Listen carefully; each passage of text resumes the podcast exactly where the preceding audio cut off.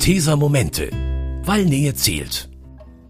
Unsere sozialen Dienste helfen jedem, der Hilfe braucht. Verkehrsunfall, Zugunglück, häusliche Gewalt oder der unerwartete Tod eines Angehörigen. Das sind nur einige Herausforderungen für die ehrenamtlichen Helfer der Kriseninterventionsteams. Sie sind Teil des Rettungsdienstes und helfen den Menschen, die mit den Folgen eines Unglücks oft alleine zurückbleiben. Die Kriseninterventionshelfer leisten erste Hilfe für die Seele. So wird die Arbeit der Kriseninterventionsteams auch gerne beschrieben. Bei den Maltesern im Landkreis Traunstein gibt es diese Teams bereits seit 20 Jahren. Was die Helferinnen und Helfer dort 365 Tage im Jahr rund um die Uhr leisten, darüber spreche ich heute in den Malteser Momenten mit meinen Gästen. Da ist zum einen Alexander Gröbner. Er ist von Anfang an als Helfer dabei und leitet seit 2015 ehrenamtlich die Kriseninterventionsteams. Und bei mir im Studio ist Peter Volk. Er ist der Kreisgeschäftsführer der Malteser in Traunstein und engagiert sich ebenfalls seit Beginn in den Kriseninterventionsteams. Herr Gröbner, Herr Volk, herzlich willkommen in den Malteser Momenten. Herr Gröbner, wann war denn Ihr letzter Einsatz? Was mussten Sie da tun? Der letzte Einsatz war vor einigen Wochen ein Urlauber-Ehepaar, das beim Verkehrsunfall äh, verunglückt ist und die Ehefrau verstorben ist. Äh, und unser Einsatzteam, Kollege und ich, äh, haben uns um den Ehemann gekümmert. Herr Volk, können Sie sich noch erinnern an Ihren letzten Einsatz? Die letzten beiden Einsätze, die ich geplant habe als einer der sogenannten Teamkoordinatoren, wie man das bei uns nennt, waren gestern. Es waren zwei Einsätze. Das eine war ein ukrainischer Lastwagenfahrer, der mit seiner Ehefrau unterwegs war und beim Abladen seiner Fracht einen Herzstillstand erlitten hat, musste wiederbelebt werden und wir sind gerufen worden, um die Ehefrau zu betreuen, dann auch ins Krankenhaus zu begleiten. Und der zweite Einsatz war eine Angehörigenverständigung. Also wir haben die Polizei begleitet bei der Angehörigenverständigung, nachdem in Norddeutschland der Sohn der Frau, die wir verständigen mussten, verstorben ist. Sie haben jetzt gerade gesagt, das war erst gestern. Arbeitet das jetzt heute noch in Ihnen nach oder haben Sie das jetzt schon abgeschlossen? Also für mich war das gestern ja mehr die Koordinationsarbeit. Meine Kollegen, andere Kollegen sind dann zu den Einsätzen direkt gefahren, ja. Aber generell arbeiten Einsätze in mir schon nach und je nach Tragik und Schwere und äh, je näher das einem selber kommt in seiner persönlichen Situation, berührt an das natürlich stark oder weniger stark. Wie gehen Sie damit um, Herr Gröbner? Ja, wir haben mehrere Sachen. Das eine ist, dass wir regelmäßige Supervisionen machen. Das ist auch eine Kraftquelle, sage ich mal, für das Team, dass wir Einsätze nachbesprechen, aber auch die Dinge, die etwas mit einem machen, einfach nachbearbeiten und uns damit auch selbst auch auseinandersetzen. Ich glaube, dass es wichtig ist, dass nur derjenige eine gute Arbeit machen kann, der auch bereit ist, sich selbst damit auseinanderzusetzen. Zum anderen ist es wichtig bei mir selber, aber auch bei den Kollegen, dass man ja, einfach auch Hobbys hat, die einem Lebensfreude vermitteln, dass man sich nicht nur mit tragischen Dingen beschäftigen muss. Aber insgesamt stellen wir fest, dass so Parallelen zum eigenen Leben, wie es der Erfolg ja gesagt hat, wenn so etwas in Einsätzen da ist, dass das ähm, für uns oft belastender ist, als vielleicht etwas, was in den Medien als sehr schicksalhaft wahrgenommen wird. Parallelen zum eigenen Leben triggern einen eher an. Herr Volk, der Landkreis Traunstein ist ja flächenmäßig der zweitgrößte in Bayern. Schon sehr groß. Also wie viele Einsätze haben Sie da denn im Schnitt pro Jahr? Im Schnitt haben wir etwa 130 Einsätze. Die letzten beiden Jahre waren, was man in Zeiten von Corona nicht glauben mag, die bisher einsatzstärksten. Wir haben 160 Einsätze im letzten Jahr, sind wir gerufen worden und waren unterwegs. Also seit unserem Bestehen haben wir jetzt etwa 2500 Einsätze hinter uns gebracht, wenn man so nennen mag. Sie haben ja in der Krisenintervention auch eine Kooperation mit dem Bayerischen Roten Kreuz. Wieso machen Sie das? Was ist da der Vorteil? Also es war so, dass mit Gründung des Kriseninterventionsteams im Landkreis Traunstein wir da begonnen haben und äh, fast zeitgleich auch sich beim Bayerischen Roten Kreuz eine Gruppe entwickelt hat, die dieselben Ideen und demselben Ziel danach geeifert sind. Wir haben ein bisschen früher begonnen und dann haben wir eine Kooperation geschlossen, die jetzt so aussieht, dass wir uns den Dienst aufteilen. Drei Viertel, ein Viertel, also das Monat wird praktisch von 23 oder 24 Tagen von uns, vom Malteser Hilfsdienst, getätigt und die sieben Tage im Monat von den Kollegen vom Bayerischen Roten Kreuz. Die Gruppe ist kleiner und so teilt sie das auf. Wir Malteser sind die Träger praktisch der Krisenintervention und die Sprecher, wenn man so nennen möchte, aber arbeiten dann mit den Kollegen vom Bayerischen Roten Kreuz sehr gut zusammen. Herr Gröbner, können Sie sich noch erinnern, wie war das vor 20 Jahren? Was war denn damals der Anlass zu sagen, ja, die Malteser müssen sich jetzt auch unbedingt in der Krisenintervention engagieren?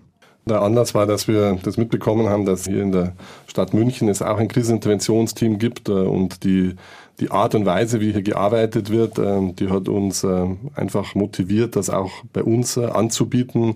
So die Gründercrew hat alle einen Bezug zum Rettungsdienst. Ein Großteil war Zivi vorher und ins Rettungsdienst gefahren. Und wir kennen daher das Dilemma, dass der Rettungsdienst sich um die körperlich äh, Verletzten kümmert, aber so einfach der Bedarf da ist, sich um Angehörige, um Danebenstehende, um Ersthelfer, um Zeugen zu kümmern. Und das war einfach so die Motivation, das auch bei uns im Landkreis anzubieten, wie es eben woanders schon entstanden ist. Und Sie selber haben mir schon vor der Sendung verraten, Sie waren auch selber Zivi. Das ist richtig, genau. Ich war im Auslandsrückholdienst äh, der Malteser und Rettungssanitäter-Ausbildung gemacht und daher der Bezug zum Rettungsdienst. Herr Volk, als es damals hieß, wir machen das, waren Sie da auch sofort mit dabei? War das auch für Sie so eine Art Herzensanliegen? Also es hat den Vorgänger vom Herrn Gröbner gegeben, der äh, Tobias Spörlein, der war auch Zivildienstleistender, auch im Rettungsdienst tätig. Der hat so den generellen Anstoß gegeben, aber wir waren dann schnell eine Gruppe mehrerer, die gesagt haben, das fehlt bei uns im Landkreis. Bei uns kümmert sich keiner beim Rettungsdiensteinsatz um die Hinterbliebenen, um die seelisch betroffenen Menschen. Und ja, wir waren alle wenn ich das so sagen darf, bestimmt mit Feuereifer dabei und haben uns dann eben ausbilden lassen. Das ist ja auch nicht ganz so einfach und geht nicht so schnell. Aber dann nach ein paar Monaten Ausbildung, Wochenendkursen und so, waren wir einsatzklar. Und die Bereitschaft war ja zunächst mal erstmal am Wochenende, vermutlich auch wegen der Anzahl der Helfer, oder? Ja, unsere Idee war, das von Freitagabend bis Montagmorgen anzubieten. Das hat aber nicht lange gehalten, nicht einmal eine Woche. Dann war halt der erste Einsatz während der Woche, weil die integrierte Leitstelle Traunstein uns halt angefragt hat, dass sie jetzt da einen Todesfall haben, einen plötzlichen Tod von einem jungen Menschen und ob wir da nicht eben kommen können. Und dann haben wir unseren Dienst sehr, sehr schnell auf rund um die Uhr 24-7 ausgeweitet. Wer schreibt denn heute die Dienstpläne? Das muss ja jetzt wirklich gut organisiert sein. Da kann sich bei uns jeder eintragen, das sind lauter ehrenamtliche Helfer. Das heißt, der Dienstplan ist offen, die Schichten sind offen, es kann sich jeder eintragen, wann er Zeit hat. Und so versuchen wir zeitlich über die Runden zu kommen und den Dienstplan zu füllen. Wie viele Helfer haben Sie zurzeit? Ja, also rund 25. Dann sind Sie nochmal einen Schritt gegangen, dass Sie vor zehn Jahren gesagt haben, wir machen auch eine eigene Homepage. Die gibt es auch immer noch. Wieso braucht es das? Mit der Homepage wollen wir hauptsächlich Informationen eben für Betroffene geben oder für Menschen geben, die in einem dramatischen Ereignis äh, Hilfe brauchen. Von daher geben wir hauptsächlich Informationen, an wen man sich wenden kann, was es für Kontaktadressen gibt, was es für Möglichkeiten der Hilfe gibt. Und das wollen wir vor allen Dingen auf unserer Homepage präsentieren und nicht irgendwelche Einsätze oder so. Das ist ja zu, zu privat und das wollen wir nicht darstellen, sondern unsere Arbeit darstellen. Was machen wir und wenn jemand davon betroffen ist, wo bekommt er Hilfe? Herr Volk, Sie sind jetzt aktiv im Kriseninterventionsteam, aber natürlich sind Sie auch hauptamtlicher Kreisgeschäftsführer der Malteser in Traunstein und dafür auch zuständig, dass die Ehrenamtlichen in die Lage versetzt werden, ihren Dienst so gut wie möglich zu tun. Was muss man da beachten als Kreisgeschäftsführer? Ja, zum einen ist es ja die Gewinnung neuer Helfer immer wieder. Das liegt jetzt weniger in meiner Person, sondern in der Person vom Herrn Gröbner, vom Leiter. Es gibt immer wieder Interessierte, aber man muss doch auswählen, ob diejenigen auch geeignet sind für diesen Dienst. Er ist eben psychisch schon sehr beanspruchend. Man muss entsprechend die Ausbildung und die auch mit, mit Ausdauer durchlaufen, bis man dann was machen kann. Zum anderen, ich kann natürlich dazu beitragen, die Grundvoraussetzungen, die Basis zu schaffen, indem wir die Finanzen haben. Denn das ist ausschließlich ehrenamtlicher Dienst, wird nur von Ehrenamtlichen geleitet und finanziert sich ja ausschließlich aus Spenden oder den Förderbeiträgen, die die Malteser von ihren Mitgliedern bekommen. Es bekommt keine Errechnung für unseren Einsatz, keiner der von uns Betreuten, keiner der Betroffenen, sondern finanziert sich ausschließlich aus Spenden und Fördermitteln. Herr Gröbner, der Herr Volk hat gesagt, Sie schauen, dass immer genügend Helfer da sind und dass vielleicht auch neue dazukommen. Woher kommen neue Helfer zum Beispiel? Ja, da gibt's ja ganz viele Quellen. Natürlich, der ein oder andere hat mir was gehört äh, oder mal gelesen, äh, dass es diesen Dienst gibt. Nicht jeder hat die gleiche Vorstellung. Häufig ist es so, dass so ein Erstgespräch eines Interessenten, der über Umwegen oder direkt zu uns kommt, äh, einfach mal vermittelt bekommt, wie unser Dienst genau funktioniert, wie wir arbeiten, was unser Angebot ist. Und dann ist es ganz stark beides. Wir, wir suchen aus, wie es der Peter Volk gesagt hat. Wir machen uns da sehr viel Mühe, auch der Kollege Martin Spörlein. Aber ganz wichtig ist, dass die Leute einfach auch bereit sind, diese zeitliche Investition und einfach auch dieses Engagement einzubringen. Also es sind beide Seiten, die dazu gehören, dass man dann den Dienst auch macht. Herr Grübner, lassen Sie uns grundsätzlich klären, was aus Ihrer Sicht jetzt Krisenintervention genau ist. So das Stichwort, das man immer wieder hört, ist Erste Hilfe für die Seele. Stichwort auch Prävention. Was ist das aus Ihrer Sicht genauso? Was tun Sie da? Was ist da das generelle Ziel für den Menschen, dem Sie helfen möchten? Ich weiß so oft auch gar nicht, ob das Wort Krise so oder Krisenintervention sozusagen da so passend ist, aber am Ende geht es darum, dass wir mit Menschen, mit Klienten zu tun haben, die in einer Situation sind, wo sie eine ganz belastende Erfahrung haben, äh, die sie aber vielleicht zum ersten Mal so erleben oder wo sie nicht auf eigene äh, Erkenntnisse, Erlebnisse, ähm, Fähigkeiten, Ressourcen zurückgreifen können. Und deswegen besteht die Gefahr, dass sie so einfach aus dem Gleichgewicht kommen, dass sie im schlimmsten Fall traumatisiert werden. Und diesen Menschen, die in so einer außerordentlichen Situation sind, beizustehen. Das ist sozusagen die, die eine Seite. Und die andere Seite, die genauso wichtig ist, ist, dass wir versuchen, bedürfnisorientiert zu arbeiten. Also wir können nicht sagen, ah ja, das ist so eine Einsatzindikation, die hatten wir schon mal, sondern wir versuchen ganz großes Augenmerk darauf zu legen, was braucht jetzt der oder diejenige ganz konkret in dieser Situation und sich auf dieses einzulassen und auch auf den Menschen hier so zuzugehen, das ist sozusagen die Aufgabe des Kriseninterventionshelfers und das ist die Situation, in der sich unser Klient befindet. Herr Gröbner, wenn Sie dann tatsächlich in einen Einsatz gehen und dort mit Menschen zu tun haben, die indirekt von einem Unglück betroffen sind, wie gehen Sie auf die zu? Wie machen Sie das? Das Zugehen, sage ich mal, ist das eine, ähm, dass wir keine Scheu haben sollten, als Helfer einfach auf Menschen zuzugehen. Das andere ist, dass es je nach Einsatzindikation so ist, dass wir jedenfalls immer vorher mal Informationen brauchen, dass wir überhaupt ja, befähigt sind, brechfähig zu sein, zu wissen, was in der Situation vorliegt, dann auf die Menschen zuzugehen, das kann ganz unterschiedlich sein. Ähm, der eine mag sprechen, beim anderen sitzen wir einfach daneben, schenken Zeit, sind still. Wie hier auch, ich spreche gerne und viel, aber die, die, die schwierigste Aufgabe ist einmal mit jemandem eine halbe Stunde oder eine Stunde Stille auszuhalten. Also deswegen, das gehört schon ein bisschen dazu, wie ist diese Einsatzsituation. Es gibt Menschen, die fragen sehr viel, es gibt Menschen, die sehr in sich gekehrt sind. Wir versuchen die Ansprache dort zu finden, versuchen nicht die Menschen auszufragen oder ihnen ein Gespräch aufzuzwingen, sondern wir versuchen einfach zu schauen, wie können wir jetzt äh, in dieser Situation äh, demjenigen ein Angebot geben. Und ganz wichtig, ich glaube, das liegt Ihnen auch am Herzen, dass Sie bei Ihrer Tätigkeit nicht verwechselt werden mit Therapeuten, Psychologen. Es sind eben, glaube ich, wie Sie es auch nennen, diese kleinen Dinge, die Sie leisten möchten. Genau, wir sind äh, ehrenamtliche, ausgebildete Laienhelfer, will ich es jetzt mal bezeichnen. Das heißt, äh, jeder hat eine Ausbildung bei uns, aber wir sind keine Psychologen oder Therapeuten. Deswegen ist uns äh, auch wichtig, ähm, wir gehen immer dann in Einsatz, in direkten Zusammenhang mit dem Geschehen. Also wenn heute plötzlich jemand verstirbt oder wenn ein Verkehrsunfall ist, wir sind in der Akutsituation da. Wir sind durch diese Alarmierbarkeit in aller Regel so 30, 40 Minuten später am Einsatzort. Das heißt, der Rettungsdienst, äh, die Einsatzkräfte können eben gleich auf uns zurückgreifen. Das ist das, was uns ausmacht.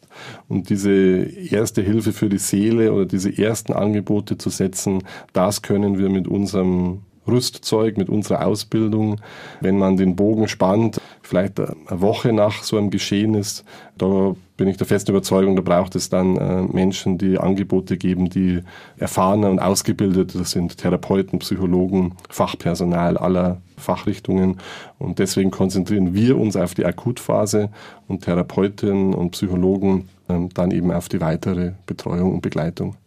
Sie haben jetzt schon gut 20 Jahre Erfahrung als Helfer im Kriseninterventionsteam. Bildet sich in dieser Zeit in Anführungsstrichen ein Spezialgebiet heraus, dass Sie sagen, meine Stärke ist das Überbringen einer Todesnachricht oder meine Stärke ist der Verkehrsunfall oder meine Stärke ist das Zugunglück? Ganz im Gegenteil, ich glaube, wer heute im Rettungsdienst oder in der Feuerwehr arbeitet, um zwei Beispiele zu nennen, da ist der Rhythmus, der Algorithmus, das immer wieder trainieren und anwenden können, das ist die Stärke des Helfers neben seiner Fachlichkeit. In der Krisenintervention hätte ich große Sorge, wenn jemand sagt, na ja, das ist ein Einsatz, da, da stülpe ich sozusagen meine Schablone drüber, das, das ist immer das Gleiche. Die, die Stärke des Krisenhelfers muss sein, immer wieder einen Schritt zurückzugehen, zu schauen, wo bin ich, was sind die Bedürfnisse und äh, eben praktisch nicht dazu neigen, in Routinen zu verfallen oder in Regelmäßigkeiten zu verfallen oder zu sagen, das mache ich immer so, äh, sondern die Stärke muss sein, immer wieder sich neu auf diesen Menschen einzulassen. Sie haben mir, glaube ich, auch vor der Sendung erzählt, dass Sie am vergangenen Wochenende drei Einsätze hatten. Was sagt denn Ihr privates Umfeld dazu, gerade wenn das so kumuliert? Also das ist tatsächlich eine sehr große Ausnahme, muss ich jetzt dazu sagen, aber das war einfach ein einsatzreiches Wochenende. Die Familien, all unsere Helfer, die, die tragen diesen Dienst mit. Äh, insofern will ich fast so weit gehen, dass alle Ehepartner oder Partner unserer Helfer ja auch irgendwo Krisenintervention machen, aber sie äh, kümmern sich um die Familie, während wir im Einsatz sind, aber sie halten es vielleicht auch dann aus, dass man äh, am nächsten Tag äh, vielleicht müde ist, weil man in der Nacht im Einsatz war oder weil man sagt, die war jetzt vielleicht bei einem Einsatz, der mir noch nachgeht. Ich kann sagen, meine Frau, die hört da nicht immer nach oder fragt, was hast du erlebt und wie war das so, aber sie fragt schon mal, äh, wo warst du denn äh, beim Einsatz? Aber jeder braucht einen guten Umgang miteinander und jede Familie und jeder Partner und alle machen den Dienst mit. Das darf man gar nicht zu wenig wertschätzen und übersehen. Die alle sind es, die den Dienst für den Helfer dann ermöglichen. Und wahrscheinlich braucht man auch einen großzügigen Arbeitgeber, wo man vielleicht anrufen kann, ich war die nachts unterwegs, ich komme heute ein bisschen später. Ja, also ich möchte dazu sagen, dass jeder natürlich, der berufstätig ist aus der Gruppe, auch seinen beruflichen Verpflichtungen gerecht werden muss. Äh, auf der anderen Seite haben wir lauter positive Arbeitgeber, also dass wir jetzt dort Themen hätten, dass ein Arbeitgeber sagt, du darfst keine Krisenintervention machen oder ich hätte kein Verständnis dafür, das, das ist jetzt nicht unser Thema. Also die Arbeitgeber, möchte ich sagen, die kommen vielen unserer Helfer sehr entgegen. Herr Gröbner, jetzt mal ganz praktisch, wie beginnt denn überhaupt so ein Einsatz? Wie erfahren Sie davon? Wir werden über die integrierte Leitstelle alarmiert. Das heißt, beim Helfer geht der Piepser, weil äh, einfach eine Einsatzkraft, also Rettungsdienst, Feuerwehr, Polizei uns anfordert. Wir rufen dann in der Leitstelle an und äh, holen uns die Informationen zu dem Einsatz. Wir versuchen dann in aller Regel einfach die Einsätze zu zweit zu fahren. Das ist Teil der Psychohygiene, dass wir äh, nicht nur sozusagen zwei Helfer haben, sondern auch, dass die Helfer aufeinander achtsam sein können, dass man nach dem Einsatz das nachbesprechen kann. Und so treffen sich diese zwei Helfer meist an irgendeiner ja, gut gelegenen Stelle mit unserem Kitbus, äh, der uns von der Einsatzorganisation gestellt wird und fahren dann an die Einsatzstelle. Und kann man sagen, wie lang so ein Einsatz im Schnitt geht? Aber das ist wahrscheinlich jedes Mal unterschiedlich, oder? Das ist gar nicht planbar. Planbar ist es nicht. Ich sage jetzt mal so zwischen zwei und drei, dreieinhalb Stunden ist so eine normale Einsatzdauer. Es gehört auch dazu, dass wir natürlich irgendwann einen Ausstieg finden. Es gäbe natürlich immer auch Einsätze, wo man vielleicht sieben, acht Stunden bleiben könnte. Aber wir sind ein ehrenamtlicher Dienst und wir versuchen natürlich schon äh, immer auf eigene Strukturen, auf eigene Ressourcen einer Familie zurückzugreifen, an die überzuleiten. Also je früher wir gar nicht mehr gebraucht werden oder ja, einfach eigene Strukturen greifen, umso besser. Aber so nach drei, dreieinhalb Stunden versuchen wir äh, einen Ausstieg zu finden, überzuleiten oder eben auf weitere Hilfsangebote weiter zu vermitteln. Das heißt auch, wenn ein Betroffener gemerkt hat, die waren jetzt echt äh, toll vom Kriseninterventionsteam, der kann am Tag darauf nicht nochmal beim Herrn Volk anrufen und sagen, können Sie nicht nochmal kommen. Das machen Sie auch nicht. Nein, wir achten darauf, dass wir auch keine persönlichen Kontaktdaten hinterlassen. Es ist so, dass wir versuchen einfach eine einmalige Intervention anzubieten. Äh, wir lassen wohl einen Flyer zurück mit Informationen für die Klienten für die nächsten Tage. Da sind auch die Kontaktdaten der Malteser angegeben. Also wenn es irgendwelche sozusagen organisatorischen Dinge gäbe, haben wir natürlich insbesondere in Person von Peter Volk einen Ansprechpartner, aber das Einsatzteam fährt nur einmal an die Einsatzstelle. Gibt es, Herr Gröbner, Unterschiede zwischen Kindern und Erwachsenen? Kann es sein, dass man auch mal mit einem Kind sprechen muss, wenn es vielleicht betroffen ist, weil den Eltern etwas geschehen ist? Also natürlich haben wir in vielen Einsatzsituationen auch mit Kindern zu tun. Es gibt auch Unterschiede äh, in der Ansprache von Erwachsenen und Kindern. Ich will nur ein Beispiel nennen. Wenn man äh, einem Erwachsenen äh, mitteilt, dass jemand verstorben ist, dann versuchen wir das im ersten Moment sehr, ja, einfach klar, deutlich, prägnant und auch kurz, ohne Umschweife auszusprechen, damit derjenige weiß, warum wir hier sind, was los ist. Er denkt sich ja schon, dass was Schlimmes passiert sein muss, wenn die Polizei und die Kriseninterventionshelfer in der Tür stehen. Bei Kindern zum Beispiel versucht man in der Ansprache es in langen Sätzen, in ruhiger, langsamer Sprache mit also Adjektiven ausgestattet, also möglichst gut, vermittelbar, ausführlich auszusprechen, weil Kindern mit so einer schnellen ja, hingeworfenen Wortphrase, die können damit nichts anfangen. Also insofern gibt es viele Dinge, wo wir in der Ansprache zwischen Erwachsenen und Kindern unterscheiden und darauf Rücksicht nehmen, äh, was nicht heißt, dass wir zum Beispiel gerade so, so schlimme Nachrichten in erster Linie die Eltern an die Kinder übermitteln, dass wir da Eltern oft nur anleiten. Es gehört aber auch dazu, dass wir in so einer schlimmen Situation mit dem Kind einfach mal, äh, wenn es sich darauf einlässt und mag, eine Stunde Lego spielen oder eine Stunde Backer spielen. Das ist äh, ein ganz toller Dienst an diesen Kindern, die in diesen Momenten, wo alle ernst schauen, wo alle weinen, wo ganz viel Bedrücktheit da ist, äh, wo die vielleicht einmal eine Stunde ausbrechen können. Ein Kind kann nicht über viele Stunden da jetzt ernst in dieser Situation sein. Und auch das ermöglichen wir, dass wir sagen, wir gehen jetzt mal raus zum Sandkasten und dann ein bisschen Backer spielen. Und das Kind lacht vielleicht auch und das ist schön und gut und wichtig. Und wir, wir versuchen also auch solche ganz kleinen Dinge einfach zu machen, wenn es passt. Und unterscheiden Sie auch zwischen Männern und Frauen, indem Sie sagen, es wäre jetzt besser, dass eine Helferin sich um eine Frau kümmert und ein Helfer um einen Mann? Nein, also grundsätzlich gebe ich zu, dass wir sowohl was die Einsatzstruktur betrifft, dass wir ganz sehr flache Strukturen haben. Wir haben lauter gleichwertig ausgebildete Helfer. Auch Peter Volk und ich verstehen uns im normalen Einsatzfall als ganz gleichwertige Helfer, wie alle anderen auch. Es ist eigentlich nicht möglich, dass wir Teams äh, nur aus Frauen, nur aus Männern oder immer gemischt gestalten. Es gibt ganz wenige Einsatzindikationen, äh, wo wir dann vielleicht nochmal schauen, dass eine Frau mit dabei ist, weil wir einfach glauben, dass es jetzt sehr wichtig ist. Die gibt es, aber in aller Regel machen wir da keine Unterschiede. Herr Volk, wir haben vorhin schon darüber gesprochen, dass man jetzt nicht einfach loslegen kann als Kriseninterventionshelfer. Es braucht eine Ausbildung. Wenn ich mir es überlege, was wären so die Voraussetzungen erstmal, woran muss ich denken, dass es auch sinnvoll ist, dass ich damit beginne? Wir prüfen schon die Persönlichkeit des Anwärters oder der, der sich für diesen Dienst interessiert. Bei zwei, drei Gesprächen legen zuerst einmal dar, was auch unsere Erwartungshaltung ist. Denn der Helfer bringt schon für die Ausbildung sehr viel Zeit mit und von daher soll er natürlich auch vorher wissen, bevor er mit der Ausbildung beginnt, was kommt auf ihn zu und was wünschen wir uns aber natürlich danach. Also es wird auf die Persönlichkeit geschaut und die Ausbildung an sich hat ja vieles mit Grundkenntnissen von Psychotraumatologie zu tun.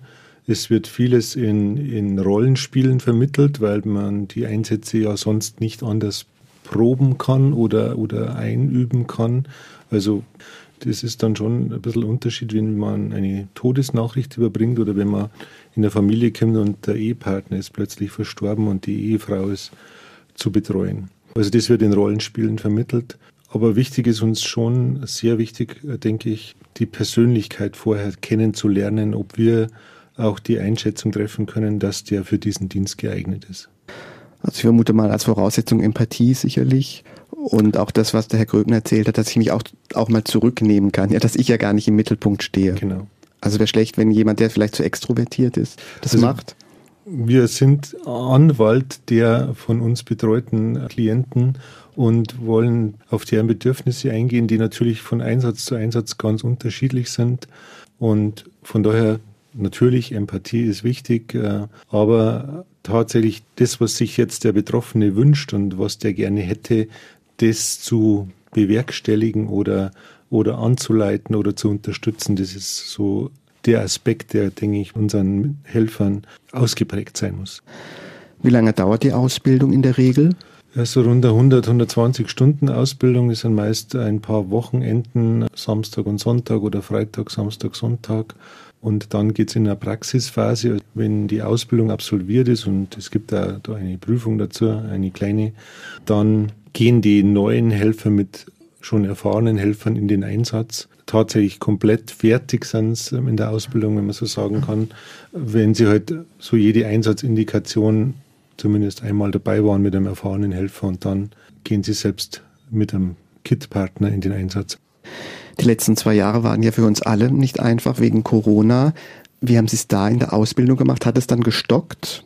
Oder haben Sie es online gemacht oder mit Abstand? Wie lief das? Nein, wir haben das schon alles in Präsenz gemacht. Also jetzt keinen Kurs online gegeben, sondern zu Zeiten, in denen das halt möglich war, dass man tatsächlich zusammenkommt bei den, bei den Kursen, bei, den, bei der Ausbildung. Dennoch ist es auch in den zwei Jahren gelungen, einige neue Helfer dazu zu gewinnen und auszubilden. Und die Einsätze mit Maske, oder? Die Einsätze mit Maske und da hat schon auch den einen oder anderen Einsatz gegeben, wo wir nur telefonisch äh, in Kontakt waren, weil halt die Kontaktbeschränkungen so waren, dass man nicht zusammentreffen konnte mit jemand anderem.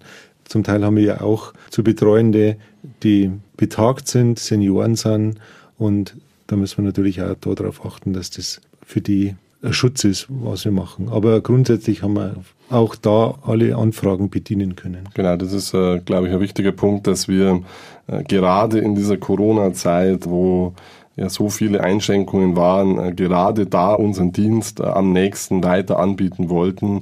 Natürlich, wie es der Peter Volk gesagt hat, in der Abwägung der eigenen Helferfürsorge, auch den Bedürfnissen unserer Helfer und auch den Bedürfnissen der Klienten. Aber trotzdem wollten wir eben gerade nicht in dieser Zeit unseren Dienst einstellen, sondern wollten mit allen möglichen äh, Schutzvorkehrungen und was es sonst noch alles gab und Tests eben Menschen, die ihren Liebsten verloren haben, in der Zeit begleiten und nicht auch noch sagen, Kit kommt jetzt auch nicht.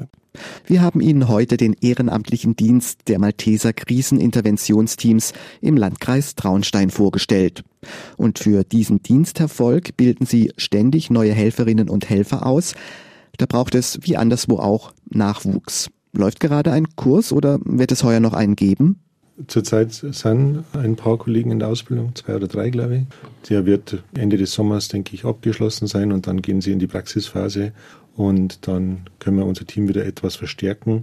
Denn es gibt natürlich auch immer wieder Helfer, die aussteigen aus dem Dienst oder die sich Auszeit nehmen für bestimmte Zeit. Sicherlich gibt es einmal den Fall, dass einer unserer Mitarbeiter in der Krisenintervention oder Mitarbeiterinnen beim Einsatz an Grenzen stößt, die ihn sagen lassen, das war's jetzt. Jetzt bin ich selbst an meine persönliche Grenze gekommen und kann jetzt diesen Dienst nicht mehr machen. Also Helfer sind immer gesucht. Wer uns hört im Landkreis Traunstein, gerne melden bei ja. Ihnen. Herr Gröbner, normalerweise frage ich immer, wenn es ums Thema Ehrenamt geht, was ist so bisher das schönste Erlebnis, was Sie motiviert? Für diese Sendung habe ich mich gefragt, hm, hat man das in der Krisenintervention? Ich erzähle das ab und zu, wenn wir mit neuen Helfern sprechen. In den ersten Jahren hat der Kollege und ich, äh, Martin Spörl, einen Einsatz, wo wir eine betagte Dame betreut haben, bis deren Tochter von weit her angereist ist. Die betagte Dame wollte uns bekochen. Die hat uns ein Abendessen zubereitet. Die hat sich so gefreut, dass wir da sind. Und wir waren erst etwas zurückhaltend und wollten das gar nicht annehmen. Aber am Ende hatten wir über mehrere Stunden äh, ganz toll miteinander gegessen. Wir haben ganz viele Geschichten von ihrem verstorbenen Mann äh, uns anhören dürfen. Und das war einfach eine ganz stimmige Situation, wo man auch sagen muss, auch das ist Krisenintervention. Wir haben einfach Zeit geschenkt. Wir haben diese Zeit überbrückt und waren so ein bisschen Stellvertreter für den Mann, den sie bekochen konnte. Und die Frau war handlungsfähig. Auch das ist ein Ziel von Krisenintervention, Handlungsfähigkeit der Betroffenen zu erhalten oder zu erreichen. Und die Frau äh, war handlungsfähig. Und uns ging es allen damit gut miteinander. Herr Volk, zum Schluss, wie ist es bestellt jetzt um die Krisenintervention der Malteser im Landkreis Traunstein? Blicken Sie da zuversichtlich in die Zukunft? Ja, grundsätzlich zuversichtlich. Natürlich gibt es immer wieder schon einmal Probleme, den ein oder anderen Einsatz zu belegen, weil wir eben Ehrenamtliche sind. Das bereitet schon auch Probleme, die Schichten letztlich immer zu besetzen und immer einsatzklar zu sein. Grundsätzlich glaube ich, dass wir einen wertvollen Dienst leisten und hoffe auch, dass es so weitergehen kann. Dann wünschen wir das dem Kriseninterventionsteams der Malteser in Traunstein. Herr Gröbner, Herr Volk, herzlichen Dank, dass Sie heute in den Malteser Momenten uns Ihre Arbeit vorgestellt haben. Herzlichen Dank. Vielen Dank auch. Vielen Dank Ihnen. Am Mikrofon verabschiedet sich Paul Hasel. Das waren die Malteser Momente, der Podcast der katholischen Hilfsorganisation der Malteser in Zusammenarbeit mit dem katholischen Medienhaus St. Michaelsbund und dem Münchner Kirchenradio.